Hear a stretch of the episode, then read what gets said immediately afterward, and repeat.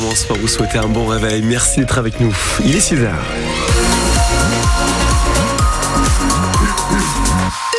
L'actualité de ce lundi 5 février avec vous, Jean-Baptiste Marie. Ah, sur les routes de la région, ça roule pour le moment dans le ciel. Ciel gris ce lundi mettant sec, un peu de vent, les températures 6 à 9 degrés pour ce matin. On attend 7 à 10 au meilleur de la journée. Le train gratuit pour les moins de 26 ans en Normandie. C'est la proposition des conseillers régionaux socialistes. Oui, dont la voix est portée par l'ancien président du conseil régional de Basse-Normandie, Laurent Beauvais, toujours élu, mais dans l'opposition à Hervé Morin. Au-delà de la gratuité pour les moins de 26 ans, le groupe La Gauche Normande demande aussi une baisse des tarifs du train pour tous. Alors qu'en pensent les premiers intéressés, les usagers de la SNCF Question que vous leur avez posée en gare de Caen, Flouva.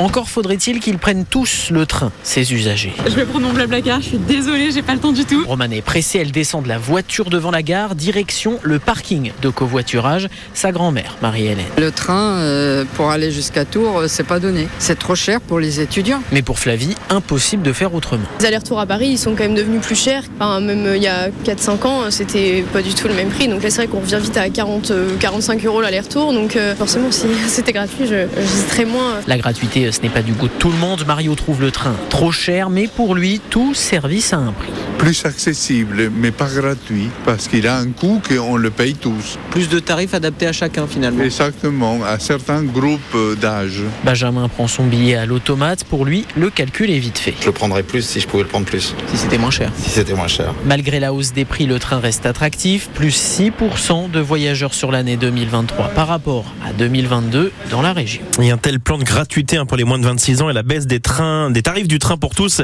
est estimée à 9 millions et demi d'euros par an pour les finances régionales selon le socialiste Laurent Beauvais, qui nous détaillera ce projet à 8h15.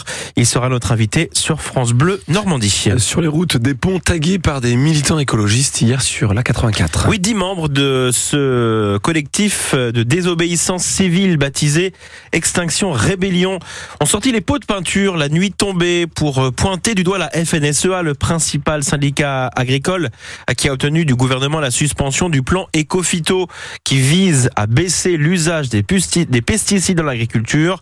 Nous entendrons l'un des activistes qui a peint donc un message sur un pont de l'autoroute A84 entre Villers-Bocage et Caen dans le journal de 6h30.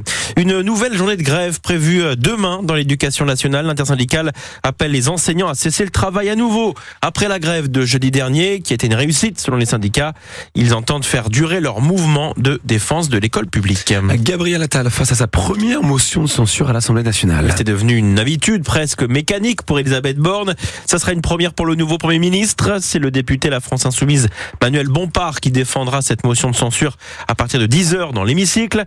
Elle n'a quasiment aucune chance de recueillir les 289 voix nécessaires pour renverser le gouvernement puisqu'a priori les députés de droite et d'extrême droite n'ont pas l'intention de la soutenir. 6h04, on passe au sport. En football, Bastia reçoit Ajaccio ce soir en clôture de la 23e journée Ligue 2. Oui, un derby corse qui pourrait faire reculer le Stade Malherbe au classement. Les Canets sont septièmes du championnat ce matin et peuvent perdre une place si Ajaccio fait un nul ou s'impose à Bastia.